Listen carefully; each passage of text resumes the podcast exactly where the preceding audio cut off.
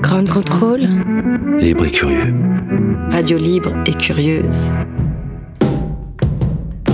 Au gré du temps, au gré du vent, au gré des ondes. Au gré du vent, au gré des ondes, au gré du grand.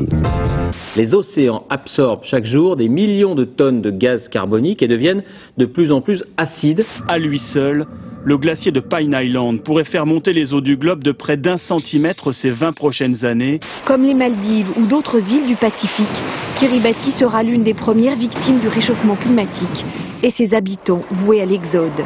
Au gré du grand. Ça l'insulte notre plein gré. À l'heure où la cryosphère crie au secours, noyée par un océan de déchets trop tiède à son goût, à l'heure où la planète fait tellement d'UV que nous serons bientôt rouges, écrevisses et versa, l'eau monte, les îles se noient, les écosystèmes se déséquilibrent, c'est la goutte d'eau qui fait déborder la vase. Alors où en sommes-nous concrètement? Sommes-nous à 20 000 lieues de pouvoir faire quelque chose ou y a-t-il encore de l'espoir? C'est le thème de cette nouvelle émission Au gré du ground, dans le cadre de notre programmation Noël ma mère, à Grande Contrôle. Nos invités justement, Noël ma mère, c'était pas prévu, ça tombe bien ah oui, c'est un nom euh, prédestiné, en effet. Mais c'est pas la première fois qu'on me fait le coup, donc je suis habitué. J'imagine bien que vous la connaissez, euh, cette blague. Bienvenue en tout cas, merci, d'être avec nous. Journaliste, vous avez été euh, très actif dans la sphère politique, anciennement maire de Bègle. Vous faisiez partie des sept premiers députés écologistes et vous étiez candidat au présidentiel en 2002. Vous êtes également auteur de documentaires, de plusieurs ouvrages. On en reparlera dans le courant de cette émission. J'accueille également Jean Jouzel. Oui, bonsoir Fred. Bonsoir Jean, bienvenue. Merci d'être avec nous. Vous êtes directeur de recherche émérite au CEA, anciennement directeur de l'Institut Pierre-Simon Laplace. Vous étiez membre du GIEC, organisation qui a obtenu le prix Nobel. Vous êtes également membre de l'Académie des sciences et de l'Académie d'agriculture de France. On va commencer par le commencement. Que se passe-t-il concrètement dans les océans suite au réchauffement climatique? Tout d'abord, pour rappeler ce qu'on appelle le réchauffement climatique, je propose d'écouter cet extrait du documentaire Une vérité qui dérange. C'était en 2006. Le rayonnement solaire, sous forme d'ondes lumineuses, réchauffe la Terre. Et une partie du rayonnement qui est absorbé est renvoyée dans l'espace sous forme de rayonnement infrarouge.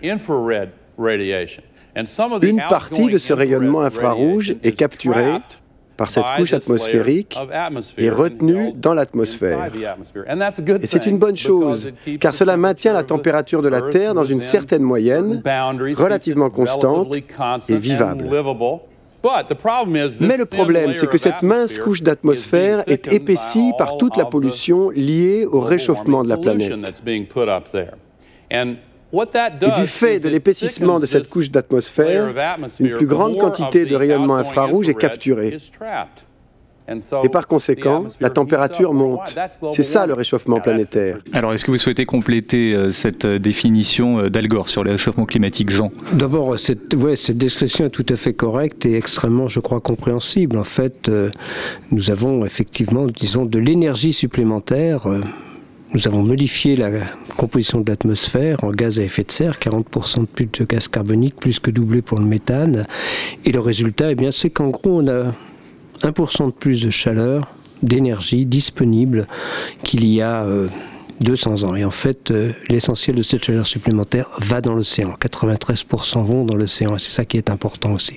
Noël. On parle de réchauffement climatique, il serait peut-être préférable de parler de dérèglement climatique, parce que ce réchauffement dont vient de parler euh, Jean Jouzel a des conséquences non seulement euh, sur les océans, mais également sur euh, la biodiversité. Nous sommes en train d'assister sans doute à la sixième extinction après celle des, dinosaures il y a des millions d'années. Et donc je pense qu'il est très important de dire à ceux qui nous écoutent que le réchauffement climatique, c'est pas simplement la perspective de villes qui peuvent devenir insupportables, c'est aussi des conséquences économiques, des conséquences sociales, des conséquences géopolitiques comme par exemple tous celles et ceux qui aujourd'hui vivent dans des pays qui sont menacés par la submersion. Je pense euh, au pays le plus emblématique qui est le Bangladesh avec la, ville de, de Dhaka. Cela provoquera des centaines de milliers euh, de, réfugiés. Et donc ça posera d'ailleurs des problèmes euh, juridiques, puisqu'aujourd'hui le statut du réfugié, il est fixé par une convention internationale, euh, la convention de Genève de 1951, où on prévoit qu'un réfugié, il va revenir dans son pays. Mais il y a des gens comme ceux de Kiribati, des Vanuatu mhm. ou d'autres régions du monde qui ne pourront plus jamais revenir dans leur pays parce que leur pays n'existera plus. Et comme par hasard, ce sont les plus malheureux, ce sont les plus pauvres, les plus vulnérables de la planète qui vont être les premiers touchés. Donc le dérèglement climatique, il est aussi la source de profondes injustices. On reparlera bien sûr des, réfugiés euh, climatiques. On parle beaucoup euh, de montée des eaux sans forcément savoir ce qui se passe vraiment. On pense d'abord à la fonte des glaciers. Euh, il y a un autre phénomène qui explique la montée des eaux, c'est la dilatation thermique ou l'expansion thermique. Qu'est-ce que c'est? Est-ce que vous pouvez nous en parler? Oui, quelques chiffres. Disons, en fait, les, mesures sont extrêmement. c'est bien documenté. Chaque année, eh bien, le niveau de la mer s'élève en moyenne. Alors, c'est pas partout pareil. Hein. Il y a des endroits où c'est plus important, d'autres celles des moins, mais en moyenne, de un peu plus de 3 mm chaque année. Mhm. En fait, 1 mm cette euh, élévation est directement liée au réchauffement de l'océan. L'océan se réchauffe un peu moins vite que les continents et il se dilate.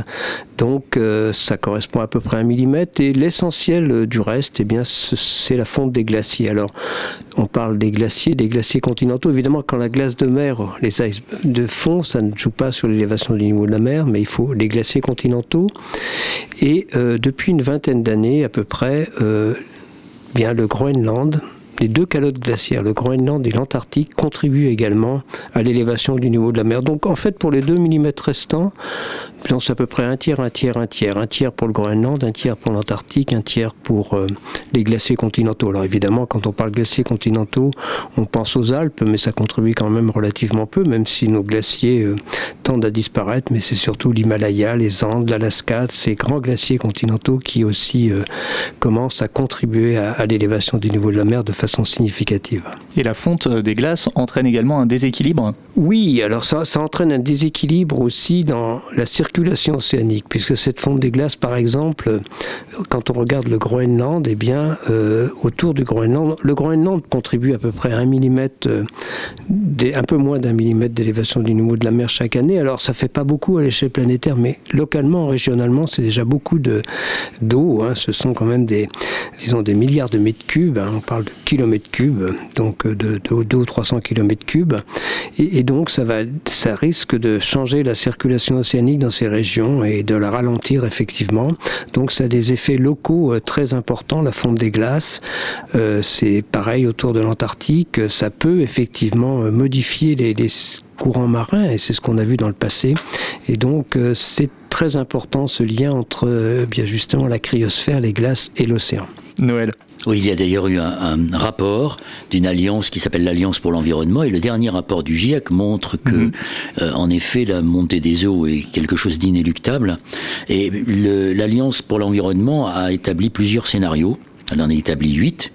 Du scénario du déni, euh, qui est aujourd'hui pratiqué par un certain nombre de responsables politiques, regardant de l'autre côté de l'Atlantique avec Trump, mais il n'est pas le seul. J'ai entendu l'autre jour le Premier ministre australien nous expliquer que les, feux, que les, feux, en Australie, c'était, ça existait depuis longtemps, et que tous ceux qui expliquaient que c'était lié au réchauffement climatique, tels que les bobos, les écologistes, étaient des, des marchands d'illusions et des marchands d'apocalypse. Et la réalité, c'est qu'en effet, si l'on regarde du côté des pôles qui sont finalement le miroir de notre monde, qu'il s'agisse de l'Arctique ou qu'il s'agisse de l'Antarctique, où les effets du réchauffement sont multipliés par deux par rapport à ce que nous connaissons, on, sait très bien que euh, ce ne seront pas des sortes de réparations et de bricolage que l'on pourra euh, engager, y, compris d'ailleurs la géo-ingénierie qui est une folie euh, technicienne et, qui est une illusion. La réalité, c'est que si on veut que les océans ne menacent pas la vie des hommes, eh il faut euh, réduire notre production euh, d'effets de serre. Donc ça veut dire qu'il faut engager euh, des politiques qui ne sont pas des silos parce qu'on on est tous interdépendants. Et d'ailleurs, ce qui est très intéressant dans ce que l'on découvre aujourd'hui, après le travail des scientifiques, comme Jean Jouzel. Maintenant, il y a un travail des sciences humaines. Mhm. Et par exemple, on est en train de découvrir que l'homme n'est pas euh, le maître et possesseur de la nature, suivant une vieille, euh, euh, un vieil adage de, de Descartes, mais qu'on est interdépendant. On est dépendant de tout ce qui n'est pas humain, tous les autres qu'humains tous les êtres vivants non humains. Il y a même d'ailleurs euh, des pays comme la Nouvelle-Zélande, le Parlement de Nouvelle-Zélande a voté une, loi selon laquelle un fleuve qui est dans, dans la cosmogonie des, des, peuples premiers, des peuples maoris, le fleuve Mahogany, est devenu une personnalité juridique. En Nouvelle-Zélande, les grands singes ont une personnalité juridique. Et donc, cette prise de conscience de ce que nous ne sommes pas les seuls sur Terre, est sans doute un pas très important franchi dans ce que pourront faire les sociétés humaines pour hum, contribuer à un équilibre qui permettra leur survie. Concernant les autres phénomènes euh, qui se produisent euh, sur nos océans, on a d'un côté cette montée progressive de la température et puis de l'autre euh, des variations plus extrêmes, un phénomène qu'on appelle les vagues de chaleur marine. Est-ce que l'un d'entre vous peut nous en parler oui, effectivement, les vagues de chaleur marine, ça a été bien mis en, évidence dans le dernier rapport du GIEC. Il y a des régions, c'est un peu comme sur les continents, il y a des régions où il y a des réchauffements plus importants, c'est lié à la circulation atmosphérique et effectivement, disons, le, le réchauffement de l'océan, ce n'est pas non plus partout pareil. Il y a des vagues de chaleur dans certaines régions, c'est lié à la circulation océanique et atmosphérique. Il y a évidemment ce phénomène El Niño qu'on connaît bien, et ça a quand même des conséquences, ces vagues de chaleur, c'est elles aussi. Il suffit par exemple des récifs coralliens qui, font face à une vague de chaleur, ne serait-ce que quelques mois, eh bien, sont extrêmement touchés. Donc euh, ces vagues de chaleur sont euh, maintenant bien mises en évidence. Il disons, il y a une quinzaine d'années, il n'y avait pas beaucoup de mesures de température de l'océan. Maintenant, on a des, des bouées qui euh, permettent d'avoir des, non seulement des mesures de l'océan, des températures en surface, mais en profondeur. Et vraiment, euh, mes collègues océanographes connaissent de mieux en mieux les propriétés de, l'océan grâce aux données satellitaires et aux données des bouées. Alors, quelques mots quand même sur, sur l'élévation du niveau de la mer. On en a parlé sur ce, disons, on a pris 20 cm depuis euh, le début du XXe siècle. C'est déjà important, mais euh, ce qui est beaucoup plus important, c'est la façon dont ça va se poursuivre. Et mhm. on peut craindre jusqu'à un mètre à la fin du siècle. Alors 50 cm, même si on maintient le réchauffement climatique en deçà de 2 degrés, et puis euh, bien à échéance, à plus longue échéance, on a la crainte d'une fonte complète du Groenland, et ça, ce sont 7 euh, mètres supplémentaires d'élévation du niveau de la mer. Donc c'est vraiment, on rentre dans un autre monde dans les régions côtières. Ce que dit Jean Jouzel, c'est très important parce que quand on, se projette, on dit 50 cm, 1 mètre, après tout, euh, tout, c'est pas, pas grand chose. Mais quand il y a des événements climatiques, des, des, ouragans, et quand il y a des tempêtes, là, c'est plus 50 cm ou 1 mètre. Vous avez des vagues qui vont euh, être capables de placer des villes comme New York, comme Bombay, comme Ho Chi Minh Ville, comme Miami, dans des situations absolument effrayantes. Il y a même, j'ai lu, qu'un député vient de publier un rapport à l'Assemblée nationale sur euh, le, les effets du réchauffement sur le littoral eh bien, il y a 500 km aujourd'hui en France mmh. euh, de notre littoral où euh, la, la, ligne de côte a, reculé. Et, ça veut donc dire qu'il y a un certain nombre de villes dans notre pays et de côtes qui sont euh, menacées par la subversion. Vous avez des villes comme Dunkerque, qui sont des villes en dessous du niveau de la mer, qui sont extrêmement menacés. Donc tout ça, ça pose la question de l'adaptation. Mais à mon tour, est-ce que je peux me permettre de poser, bien sûr, en tant que sûr, journaliste, une question à Jean Oui. Je, m'interroge sur la question de savoir pourquoi les océans, qui représentent 71% de la surface de la planète, sont entrés si tardivement dans la réflexion des, scientifiques et, et des projections que l'on a pu faire. Alors, disons que pour prendre la défense de notre communauté scientifique, je pense que euh, l'océan a tout de suite été considéré comme, un, disons, un élément très important euh, de l'évolution du climat. Donc euh, évidemment, les premiers modèles euh, climatiques ne considéraient que l'atmosphère par simplicité. Le couplage avec l'océan s'est fait dans le début des années 90 et maintenant on parle aussi de, modèles, on modélise aussi bien sûr, mes collègues s'intéressent à la vie de l'océan, à ce qui se passe à l'intérieur de l'océan. C'est peut-être pas le reproche qu'on peut faire à la communauté scientifique, mais c'est peut-être un reproche qu'on peut faire à, disons, aux décideurs politiques qui, eux, se retrouvent au sein de la Convention climat. Et effectivement, l'océan est rentré euh, dans un texte de négociation de ces négociations climat, donc de ces COP, euh, que dans l'accord de Paris, encore par la petite porte. Hein, c'est très clair, donc il est simplement cité. Et, c'est vrai qu'il y a eu, euh, heureusement, la, mise sur pied de cette plateforme océan qui a, disons, les océanographes se sont dit, euh, il, faut absolument que l'océan ait une vraie place, alors y compris dans les négociations. D'ailleurs, à Madrid, on parlait de COP bleu, mais en fait, les, bon, je veux dire, il y a eu effectivement des journées sur l'océan, mais cette conférence climat ayant donné si peu résultats, elle en a aussi donné assez peu pour l'océan. Mais l'océan est très important. Il est important, alors je, voudrais simplement rectifier disons, l'entrée en matière de cette euh, séquence. Oui ce ne sont pas des millions de tonnes de CO2. Des milliards, des milliards. Ce sont des milliards. Je crois que, que la personne, ça, j'ai cru comprendre, c'était des millions. ah oui, oui, des, milliards. de 40 milliards, vous l'avez dit. Alors, disons, chaque année, on émet 42, 43 milliards de tonnes de CO2 et il y en a un bon quart à aller dans l'océan, 10, 12 milliards de tonnes chaque année. L'acidification, ça entraîne l'acidification de l'océan, c'est très important. L'océan est 30% plus acide qu'il ne l'était au début du siècle dernier, et euh, si rien n'était fait pour lutter contre le réchauffement climatique, son acidité pourrait doubler en moyenne plus dans certaines régions, moins dans d'autres, mais avec des conséquences, on le sait, en particulier sur les récifs coralliens et surtout le vivant, hein, sur les ressources halieutiques, donc c'est extrêmement important.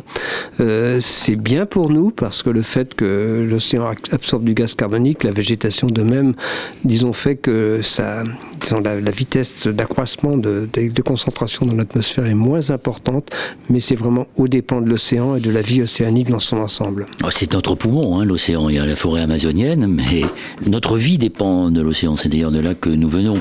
Et quand Jean parle de l'acidification des océans, il y a une espèce qui en profite, ce sont les méduses. Au mhm. point que euh, Daniel Poli, qui est un des plus grands spécialistes des questions halieutiques, parle d'une perspective de mer visqueuse. Mhm. Parce que les méduses, c'est très intéressant parce qu'elles sont un peu la métaphore de nos sociétés. D'un côté, elles se nourrissent de la pollution, puisque les tortues, qui sont leurs principal prédateurs, les confondent avec les sacs plastiques donc elles ont moins de prédateurs.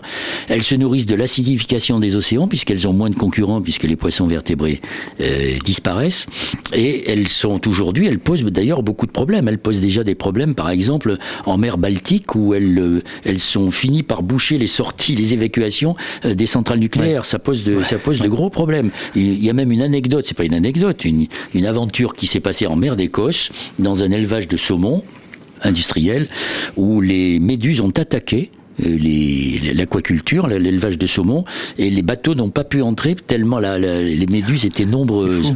C'est absolument incroyable. Mais ces méduses, elles portent en elles euh, des protéines qui euh, peuvent conduire à allonger l'espérance de vie des hommes. Donc elles sont à la fois, elles profitent à la fois de, du dérèglement climatique et de, de, de, ces sociétés voraces et pollueuses, mais en même temps, elles sont porteuses d'un certain avenir pour l'homme. Et dernière chose, Jean Jouzel a évoqué la COP 25 qu'on avait qualifié de COP bleu, mmh. et quand on voit son résultat, on est en droit de se dire que c'est c'est pas seulement du déni auquel on est en train d'assister, c'est de l'irresponsabilité. Et de ce point de vue, on peut reprendre la réflexion de président Chirac en Afrique du Sud lorsqu'il disait euh, nous regardons ailleurs, mais il avait ajouté c'est l'humanité qui peut commettre des crimes contre elle-même. Oui, on est, on est vraiment dans une situation de criminalité qui devrait être jugée par les tribunaux internationaux comme celui de la Haye. Alors pour illustrer vos propos sur l'acidification euh, des océans, une diminution progressive du pH de l'eau, je propose d'écouter cet extrait d'une vidéo AFP. Ce CO2 rend les eaux plus acides. En 300 ans, le pH des océans est passé de 8,2 à 8,1. Vers 2100, il devrait se situer entre 7,7 et 7,9 selon les estimations. Si ce changement peut paraître minime, il a un impact considérable sur les écosystèmes marins. Il est plus difficile pour de nombreux organismes marins de bâtir des coquilles ou des exosquelettes à base de calcaire. Le CO2 dissous peut également perturber la photosynthèse du phytoplancton qui représente 99% de la matière organique marine. Et le réchauffement des océans par le haut donc provoque également une perte d'oxygène dans les fonds marins. Là aussi, il y a des conséquences sur la faune et la flore. Oui, il y a des conséquences puisqu'on parle de régions qui se deviendraient complètement euh, sont en absence d'oxygène. Donc ça, c'est un véritable problème qui s'ajoute à celui de l'acidification et mhm. qui est tout aussi important et qui a de nouveau été bien, bien mis en évidence dans ce dernier rapport du GIEC. C'est vraiment un appel au secours par rapport à, disons, à la fois le réchauffement, l'acidification de l'océan. L'océan nous semble effectivement inchangé quand on le regarde, mais la réalité, c'est qu'il change sous l'effet des, des activités humaines de façon peut-être un peu plus lente que ne le fait l'atmosphère mais de façon tout aussi, euh, avec des conséquences tout aussi euh, désastreuses sur la vie océanique et aussi à terme, euh, disons, sur la capacité de l'océan à absorber le CO2. Par exemple, il n'est pas du tout sûr que l'océan continue à absorber du CO2 de façon aussi importante. Voilà, donc l'océan est mis à mal et, bien sûr, on peut, aussi penser à disons bien sûr au phénomène El Niño, au cyclone dont ils sont à l'origine quand même aussi. Noël. Ce que dit Jean Jouzel est très important parce que il dit les océans changent mais on ne le voit pas. Mhm. Et le gros problème que nous avons, nous les écologistes et les scientifiques, qui passent leur temps à alerter sur les dangers qui nous menacent, c'est qu'on ne le voit pas. Et c'est la grande différence, c'est une bombe à retardement. C'est la grande différence avec la bombe atomique. La bombe atomique, elle promettait la destruction immédiate. C'est la raison pour laquelle elle a conduit à ce qu'on a appelé l'équilibre de la terreur. Mais le dérèglement climatique, le réchauffement climatique, on voit que c'est une bombe à retardement parce que ça agit sur le long terme et en plus on ne le voit pas, on ne matérialise pas la menace. Et c'est la raison pour laquelle d'ailleurs on fait si peu pour euh, éviter cela. Mais si on prenait plus conscience de cette menace, si on la matérialisait dans notre mentalité collective, alors peut-être serait-on capable de mettre en, place, de mettre sur pied, non pas un équilibre de la terreur, mais un, équilibre de la survie, ce que nous sommes pour l'instant incapables de faire, surtout quand on regarde ce qui s'est passé euh, à la COP 25 qui s'est déroulé peu de temps après cette fameuse COP 21 qui était celle de tous les espoirs. Bien sûr. Oui, moi je reviens de Madrid un peu déçu, donc je suis à ma 19e conférence climat, donc avec, euh, je fais, enfin, j'ai fait régulièrement partie de la délégation française depuis 2001, et euh, j'ai dû dire tout à l'heure, euh, disons que dans une interview, que c'était la première COP où je revenais. Généralement, je trouve, enfin, on trouve toujours quelque chose à dire de positif mhm. par rapport à, disons, à ces conférences. Il y a toujours des choses positives, et là, c'est vraiment très très difficile. C'est très difficile. On a parlé des crédits carbone, il n'y a rien vraiment de, finalisé. Et puis euh, surtout, ce qui était important, c'est de relancer l'ambition de l'accord de Paris, de rehausser cette ambition. Il faut quand même bien se rendre compte que par rapport à un objectif de stabilisation à 2 degrés, eh bien l'accord de Paris, même s'il était, euh, si les engagements étaient respectés sur la période 2020-2030, eh bien euh, nous emmène vers au moins 3 degrés. Et pour rester à 2 degrés, il faudrait multiplier par 3, par 5 ces, accords, ces engagements pour, euh, disons, un degré et demi. Et on a montré de façon très claire, la communauté scientifique, que du point de vue des climatologues, il serait tout à fait raisonnable de limiter le réchauffement climatique à un degré et demi par rapport au point industriel, c'est-à-dire un demi-degré de plus qu'aujourd'hui. Alors vous parlez de 2020-2030 euh, et vous avez commencé à l'évoquer, la montée des eaux d'ici 2050, dans 30 ans seulement, la montée des eaux va menacer près de 300 millions de personnes. C'est ce qu'a révélé une étude publiée le 29 octobre dernier. Euh, quels pays, quelles villes seront touchées par la montée des eaux d'après vous Je suis allé vous poser la question à Grande Contrôle. Pour moi, les villes qui vont être en danger par rapport à la montée des eaux, bah, c'est celles qui sont euh, totalement exposées déjà bah, à la mer et surtout celles qui sont à un degré zéro au niveau d'altitude. Donc par exemple les Maldives, euh, pas mal d'îles, même euh, je pense à la Hollande, qui ont construit quand même des plateformes sur la mer pour pouvoir empiéter sur la mer. Et je pense qu'à un moment donné, il va y avoir un problème. Donc euh, c'est pas forcément que les pays entre guillemets du tiers monde qui sont concernés, mais même nous, hein. même au niveau de nos côtes atlantiques, tout ça, on peut commencer à déjà voir les effets quoi. Brest. Oui, la Bretagne. Bah, moi, je viens de Bretagne, donc forcément, c'est ce qui me vient en priorité. L'Islande. Il n'y a pas les Pays-Bas, un problème là-bas aussi? Oui, bah il y a les Pays-Bas déjà, et puis euh, en Arctique, etc., bien sûr, il y a, aussi la montée des eaux. Et puis, bah, ça va venir d'année en année, on aura de plus en plus, quoi, c'est sûr. La Venise, on a bien vu que la pauvre était sous l'eau. Euh, alors, au-delà de l'Europe, moi, j'ai pas mal voyagé. J'ai remarqué que Bali et le Sri Lanka où j'ai passé beaucoup de mois. Euh, je crois qu'en tout cas ces pays-là sont bien embêtés. Buenos Aires, euh, la Patagonie, euh, je sais pas, en fin fond de l'Arctique, de la Sibérie, je sais pas, en Chine pareil, enfin partout quoi. Toutes les archipels aussi. Avec la remontée d'eau, il y a des îles qui vont être complètement submergées. C'est d'ailleurs actuellement ce qui se passe et ça arrive maintenant c'est pas dans 20 ans, dans 30 ans, c'est maintenant. J'ai l'impression que tous les continents vont être un peu rognés par l'eau en fait. Je pense que ça va créer des sortes de guerres civiles, d'écologie. Enfin après c'est pessimiste, mais euh, je pense qu'il y aura des migrations climatiques quoi. Et du coup, euh, dans 20-30 ans déjà, ça va être bien plus euh, le bordel quoi. Alors, qu'est-ce que vous pensez de ces réactions Noël, ma mère, avez-vous regardé cette carte Parce que quand même, elle est impressionnante pour la France, même pour la France. pour, la, France, on parle d'un million d'habitants qui, à horizon 2050, seraient inondés dans les régions côtières au moins une fois par an. Donc, évidemment, c'est sous la combinaison des ondes de tempête, euh, voilà, mais et aussi, mais cette élévation du niveau de la mer euh, joue, il joue. Quand on regarde, j'ai regardé avec plus d'attention puisque j'ai été interviewé par euh, Ouest France suite à cet article, qui est, les, les Nantais sont très préoccupés quand on regarde tout toute l'embouchure de la Loire, mais Noël ma mère connaît mieux ces régions aussi, la vôtre oui, aussi, Noël, et très, quand même. du côté de Bordeaux, évidemment, toute, toute, le, toute la, côte atlantique d'ailleurs. Il y a un épisode qui est connu maintenant, qui s'appelle le, Signal, à Soulac. Soulac, c'est le, le, bout de, de l'Aquitaine, et il y avait un immeuble qui a été construit dans les années 70 qui s'appelait le Signal, et qui aujourd'hui est inhabité parce qu'on a fait évacuer les habitants en raison de la montée du niveau de la mer et, et du recul du, du, trait de côte. Moi, je, je, je, fréquente depuis les années 60 la côte atlantique chez moi et je vois bien comment le, trait de côte a, bougé. Même les blocos qui avaient été laissés par euh, les, les, les Allemands pendant la Deuxième Guerre mondiale sont aujourd'hui pour la plupart euh, submergés. Mais il y a beaucoup de villes, en effet. Alors, ces jeunes, c'est très bien parce qu'ils ont conscience mmh. de, de ce que les océans, de ce que la montée des eaux est une menace. Mais souvent, ils citent euh, des pays lointains, comme si ça mmh. n'arrivait qu'aux autres. je, je, pense qu'il faut qu'ils prennent bien conscience que ça n'arrive pas qu'aux autres. Euh, quand la, la, côte charentaise a été touchée par la tempête, c'est terrible. Cynthia, mais moi je me souviens en 1999, il y a eu une grande tempête, comme vous le savez. Euh, il y a une centrale nucléaire au bord de l'estuaire, à, Blaye.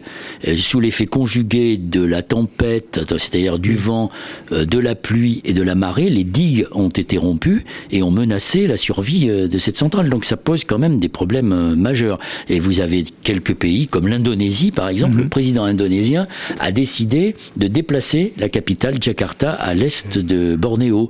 Vous avez des villes qui sont en train de s'adapter. Je pense à New York, qui fait un travail énorme. Puis vous avez des villes complètement dingues, comme Bombay, en Inde, mmh. qui est particulièrement menacée par le réchauffement climatique, eh bien, ils veulent construire un aéroport là où on sait pertinemment que dans les années qui viennent, cela sera s'englouti. Mais vous avez aussi en Afrique des villes, le pays le plus euh, disons, le plus dynamique et en même temps le plus peuplé d'Afrique, c'est le Nigeria. Bon, sa capitale Lagos est menacée, mais il y a déjà un certain nombre d'initiatives qui ont été prises pour euh, construire sur pilotis. Et la ville de Rotterdam, par exemple, puisqu'on connaît bien la question de l'eau dans ces pays-là, a déjà prévu un certain nombre de réponses en cas de montée des eaux. Mais euh, c'est inéluctable. Et donc, comme l'a très bien dit cette jeune femme, il y aura des problèmes de réfugiés. Donc, si on ne fait rien maintenant, c'est ça qu'il faut dire. Demain, nous sommes confrontés à des formes d'autoritarisme et même de totalitarisme parce que ça sera euh, la bataille pour la vie. Et quand on en est rendu là, ça veut dire que nos sociétés, elles sont en train de se perdre. Alors pour euh, rebondir sur les points que vous avez évoqués, euh, plusieurs îles disparaîtront sous les eaux d'ici euh, quelques années, dans 30 ans, en 2050 là encore. Les îles Kiribati ou Kiribati entre la Polynésie et la Micronésie seront submergées, tout comme les îles Marshall et Tuvalu dans le même secteur. Et puis, vous en parliez, les conséquences de la montée des eaux, une vague de réfugiés climatiques.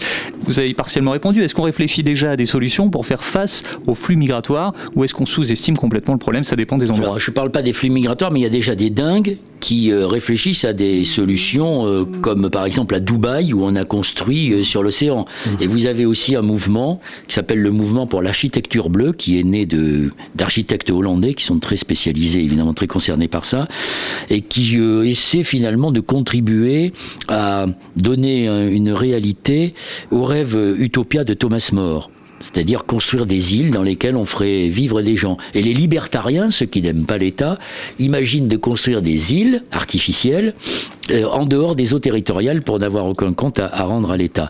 Mais vous avez euh, aujourd'hui des grandes entreprises euh, chinoises qui travaillent sur l'extension des villes prises sur la mer.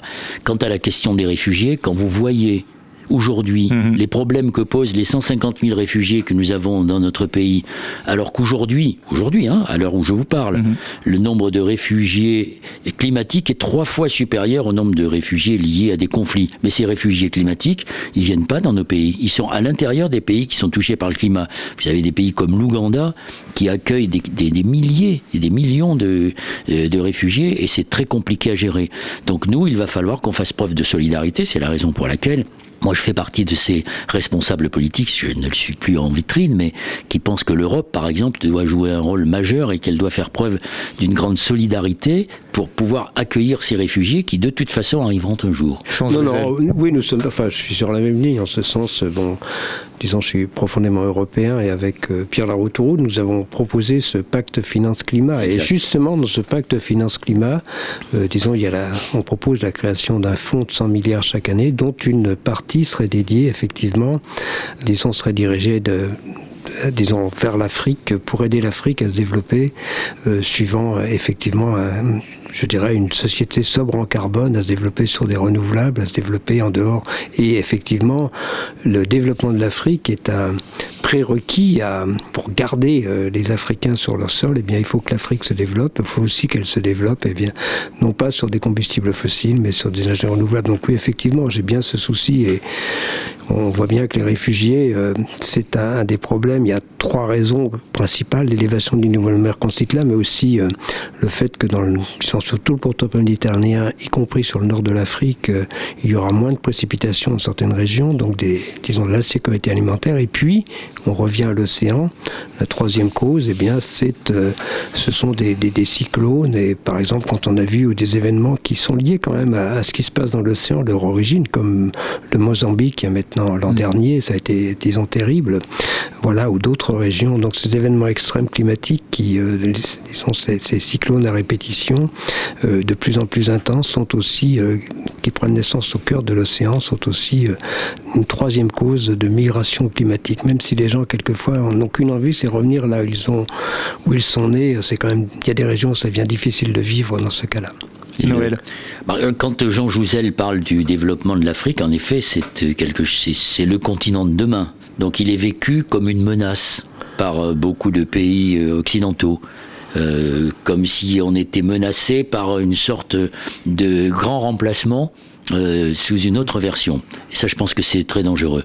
On sait très bien qu'aujourd'hui, l'Afrique peut verser dans le côté le plus cauchemardesque, comme nous donner des exemples. Le côté le plus cauchemardesque, c'est la découverte de réserves d'hydrocarbures très importantes dans des pays comme la Tanzanie ou le Mozambique, que l'on appelle même le petit Qatar. Donc il faudrait qu'on en ait de l'Afrique à faire des choix différents. Quand l'homme est passé de l'âge de pierre à l'âge de fer, ce n'est pas parce qu'il manquait de pierre, c'est qu'il est passé dans une autre logique. Mmh. Or nous, la logique, c'est de, de nous arracher la perfusion des énergies fossiles et de passer dans la logique de l'efficacité énergétique, des économies d'énergie et du développement des énergies renouvelables. Mais et de la sobriété. Et de la sobriété. On est tout à fait d'accord. C'est ça le principe d'ailleurs, bien puisqu'on est dans des sociétés de voracité. Hein. On n'arrête pas de, de, vouloir nourrir euh, un petit peu plus la bête. Mais euh, je voudrais juste apporter une petite mhm. précision sur le lien indissociable entre les questions que pose l'écologie et les conditions sociales et même l'éducation. Je prends l'exemple de l'Afrique. En Inde, au Rajasthan, il y a ce qu'on appelle l'université aux pieds nus. C'est une, une, université très intéressante, libre, qui forme des, des femmes venant d'Amérique latine ou venant d'Afrique. Et par exemple, aujourd'hui à Madagascar, alors ils ont été formés par exemple à des petites unités d'énergie solaire, mais vraiment domestiques. Et par exemple à Madagascar, ce sont des mamies, donc qui savent utiliser ces outils d'énergie solaire, ce qui fait que le soir, les petites filles au lieu d'être dans le noir et de ne pas pouvoir étudier et leurs leçons et donc s'éduquer, eh bien maintenant, elles peuvent faire leurs devoirs, elles peuvent s'éduquer et des jeunes femmes éduquées, elles participent beaucoup moins à cette fertilité dont on a si peur en Afrique, car l'éducation fait partie aussi de la lutte contre la surpopulation. Alors le président euh, Emmanuel Macron parlait récemment de lutte contre le réchauffement climatique lors de l'Assemblée générale de l'ONU. Écoutez cet extrait du 24 septembre dernier. Il y a deux sujets sur le climat que je veux ici souligner avant de conclure si nous voulons réussir cette bataille, c'est la forêt et l'océan. Ces deux batailles sont essentielles pour réduire les émissions de CO2 et préserver nos équilibres en termes de biodiversité. Sur ces deux questions mondiales, nous sommes en train de perdre la bataille. Nous sommes très loin d'avoir gagné. Et je souhaite que nous engagions, comme nous sommes en train de le faire pour la forêt primaire, le même combat sur les océans, pour engager là aussi des financements nouveaux, des actions concrètes et gagner cette bataille. Alors malgré l'inaction des dirigeants mondiaux, est-ce qu'on peut trouver du positif, des solutions? Est-ce que des mesures euh, concrètes pourraient être mises en place? Jean? Alors des mesures concrètes, quand on parle... Il se fait que quand on parle de l'océan, on évoque beaucoup plus actuellement les, les, plastiques que euh, mhm. l'acidification de l'océan. Il, est clair que bon, sur l'acidification de l'océan, la, la, seule façon de la contrer ou de, de faire qu'elle augmente un peu moins vite, c'est vraiment de, bah, de limiter les, les, quantités des émissions de CO2 dans l'atmosphère. L'océan euh, absorbe malheureusement et, et donc on n'a on pas tellement de moyens d'empêcher l'acidification de l'océan, sauf euh, à la source d'une certaine façon.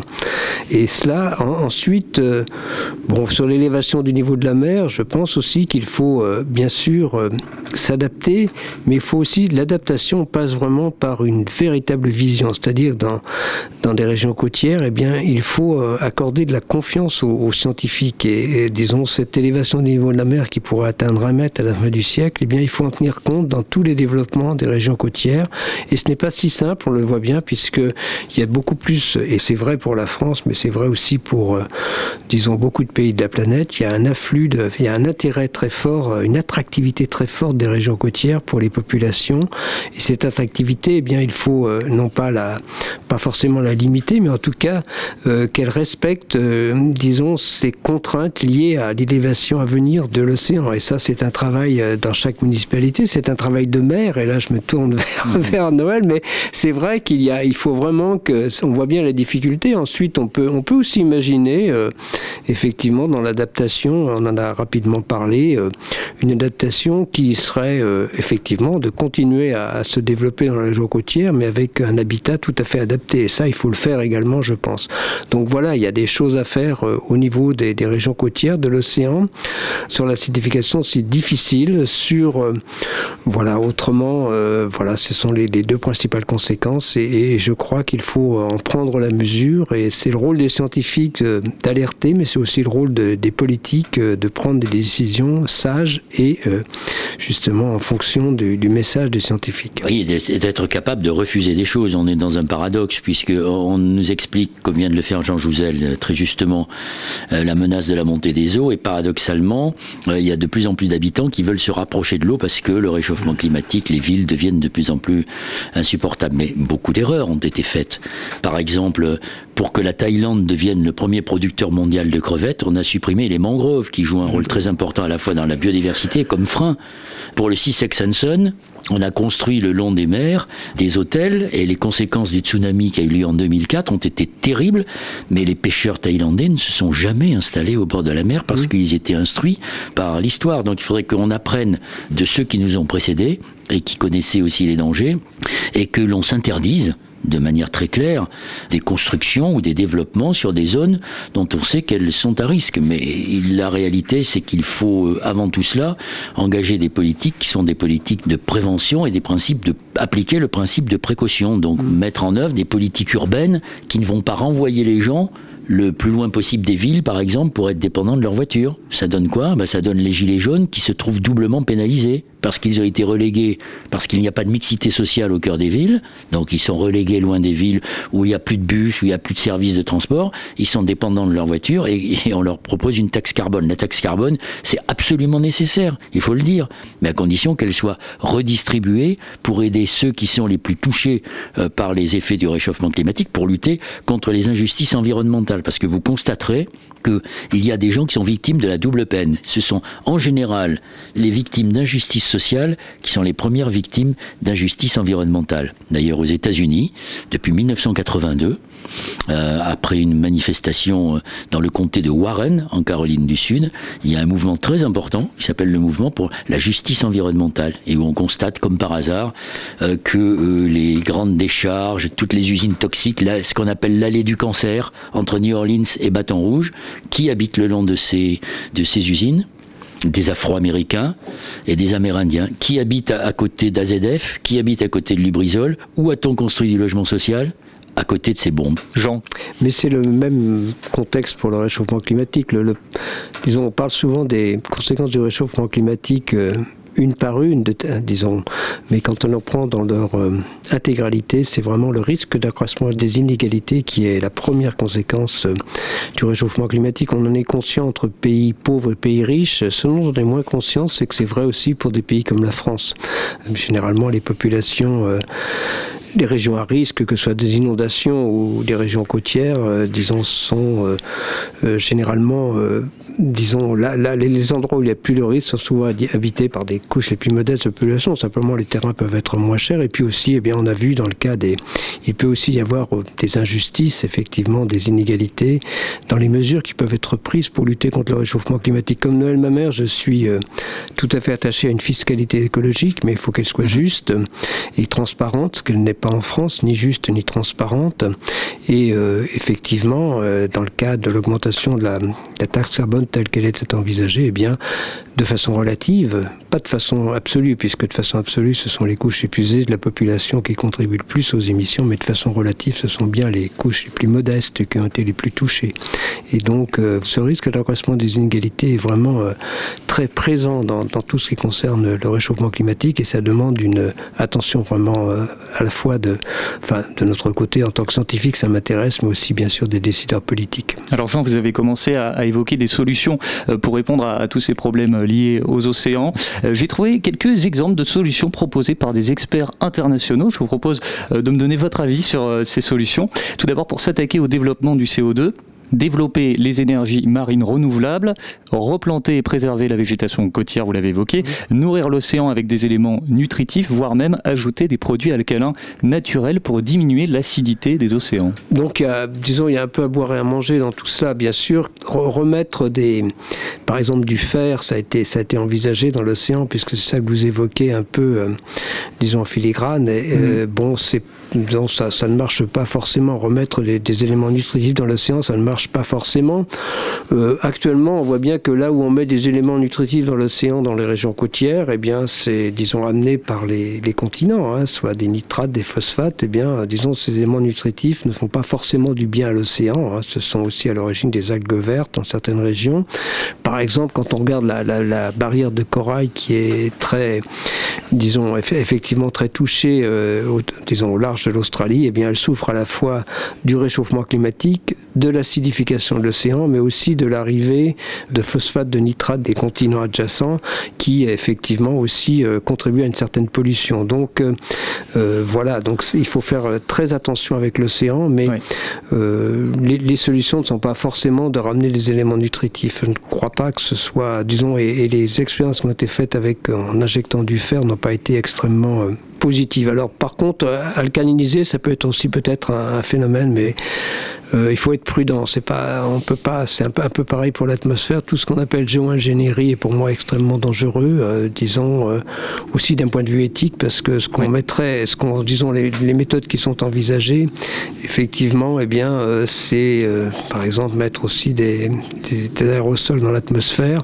Eh bien, si on arrête, eh bien, dans, dans 20 ou 30 ans, pour une raison quelconque, eh bien, le réchauffement qu'on n'aura pas pris en 30 ou 50 ans, eh bien, ce seront les jeunes d'aujourd'hui qui le prendront en 4 ou 5 ans, et ce sera encore mmh. plus terrible. Donc du simple point de vue éthique, il faut se poser beaucoup de questions quand on commence à jouer aussi bien avec l'océan qu'avec l'atmosphère. Mais il y a des solutions mmh. effectivement qui me paraissent encore plus dangereuses. Hein, Peut-être aider les organismes vivants à s'adapter au changement climatique, restaurer et améliorer leur habitat, ça c'est bien, bien, et modifier leurs gènes pour qu'ils s'adaptent mieux.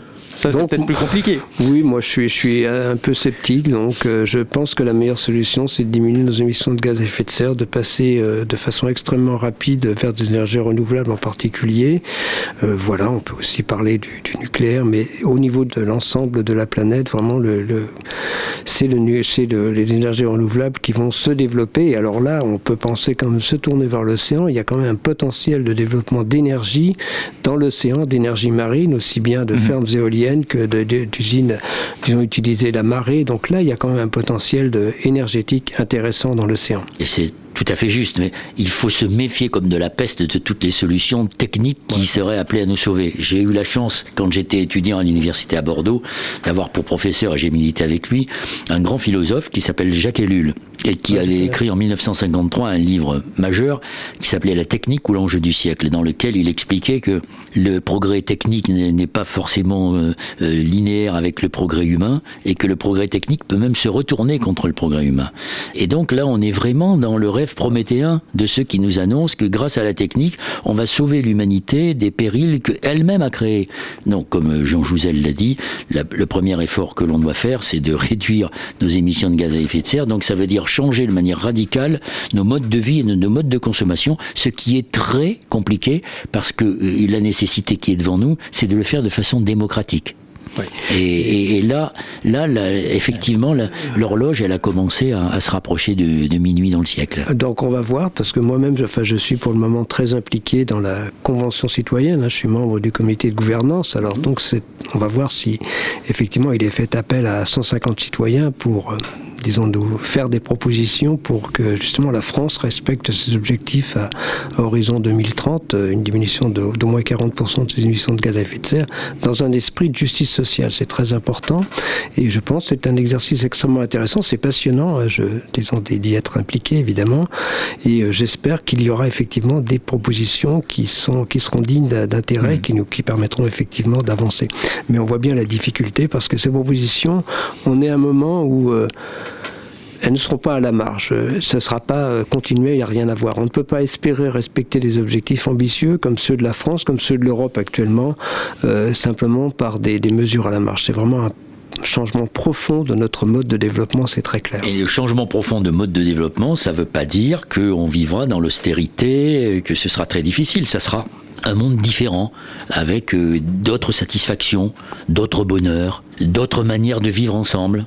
On n'est pas forcé de communiquer uniquement euh, par Facebook et de montrer comme on est beau euh, sur euh, l'Instagram ou je ne sais quelle application et revenir à, à, des modes de vie dans lesquels, comme le disait Illich, la convivialité soit, soit la priorité. Donc ça sera compliqué puisqu'on a habitué les gens à être très égoïstes hein, et à satisfaire leurs besoins le plus vite possible. Donc il faut sortir de cette logique qui est une logique évidemment suicidaire. Mais toutes les tragédies grecques que l'on a pu lire montrent que l'homme a toujours résisté à la fatalité. Donc il faut croire d'abord, il faut croire qu'il n'est pas suicidaire justement l'homme et qu'il sera capable euh, de s'inventer des, modes de vie différents, euh, mais qui lui permettront d'assurer euh, sa survie sur la planète. Convivialité certainement, mais aussi solidarité, sobriété, efficacité, sobriété également, et aussi solidarité, solidarité entre les générations, entre tous les pays.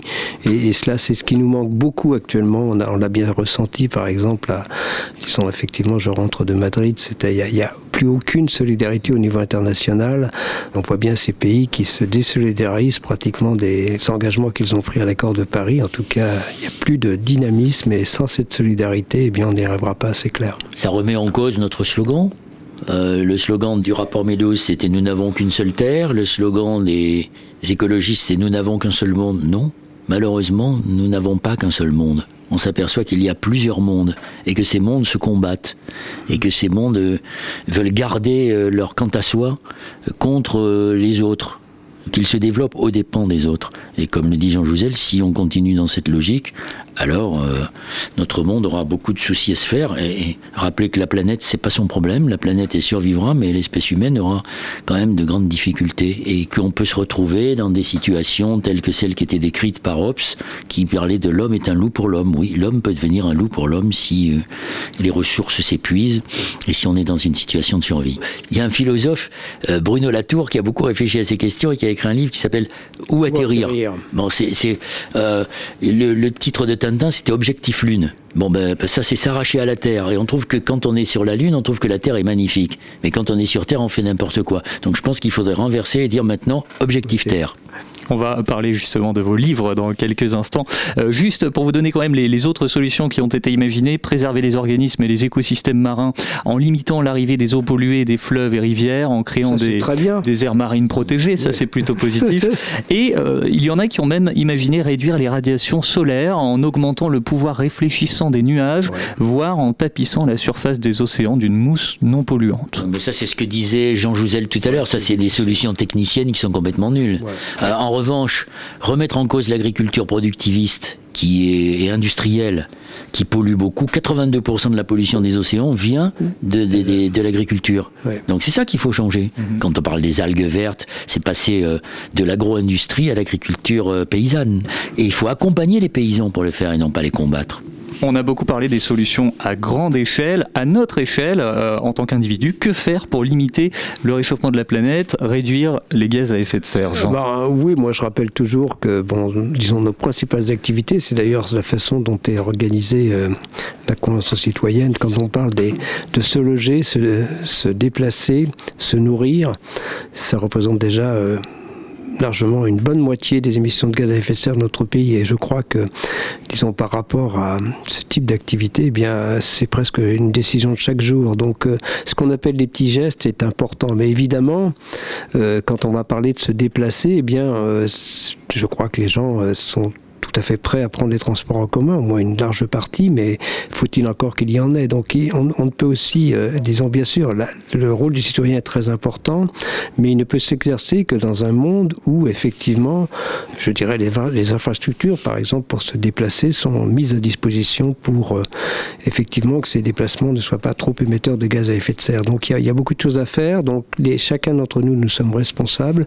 Chacun, disons, tout le monde est responsable, c'est-à-dire le, système éducatif, euh, les élus, mais pas simplement les, parlementaires et l'exécutif national, mais aussi les élus à tous les niveaux ont une responsabilité que généralement ils prennent d'ailleurs, hein, beaucoup le, prennent au sérieux, les entreprises et le système d'enseignement, les médias.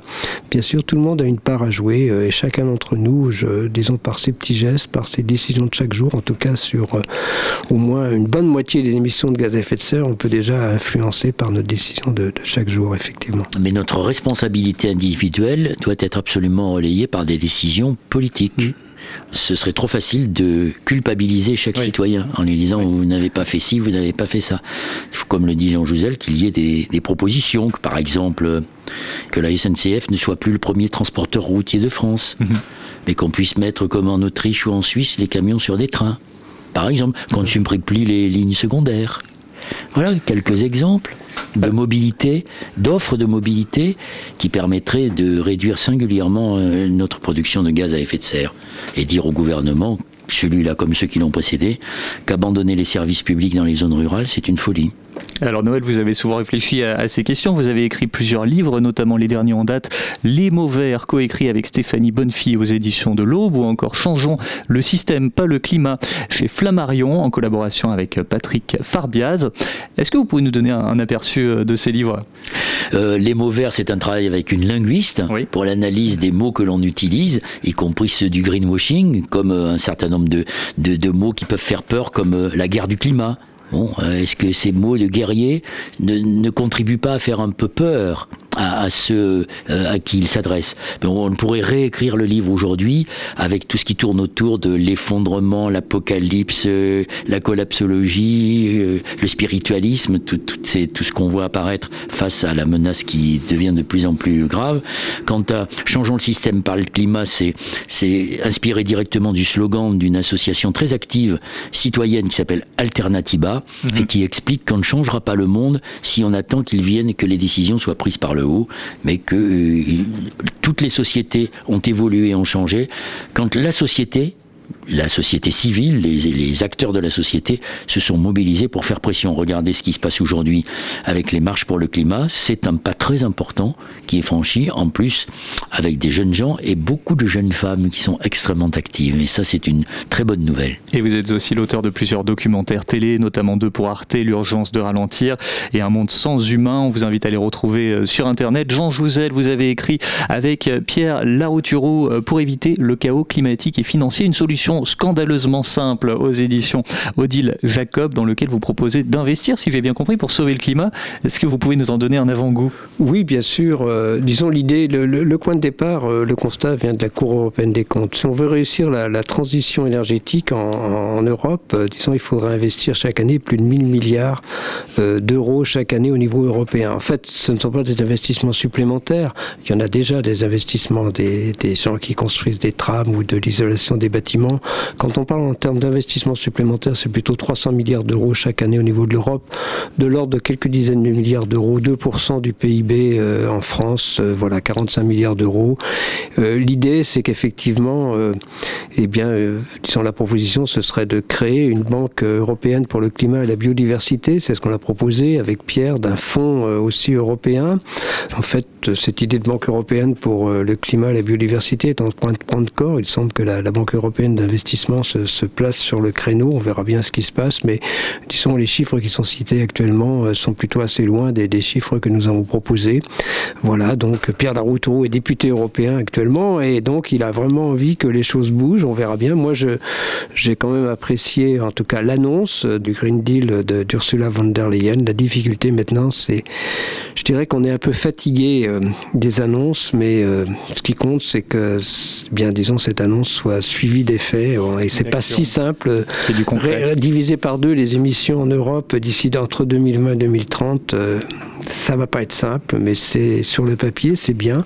Mais il faut faut vraiment que ça se concrétise et c'est mon souhait et c'est un peu, et pour nous en tout cas, s'il n'y a pas d'investissement supplémentaire, on n'y arrivera pas. C'est ça l'idée de notre proposition.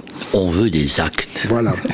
merci, merci Jean, merci euh, Noël, merci à tous les deux pour votre présence à cette émission euh, sur Radio Grande Contrôle. Quelques liens utiles bien sûr à retrouver en description du podcast, les liens YouTube euh, des documentaires, les livres, les éléments évoqués lors de cette émission. N'hésitez pas à les consulter. Merci à Anthony Aron, à la technique, podcast disponible sur les plateformes de streaming audio et sur grandecontrôleparis.com. À bientôt.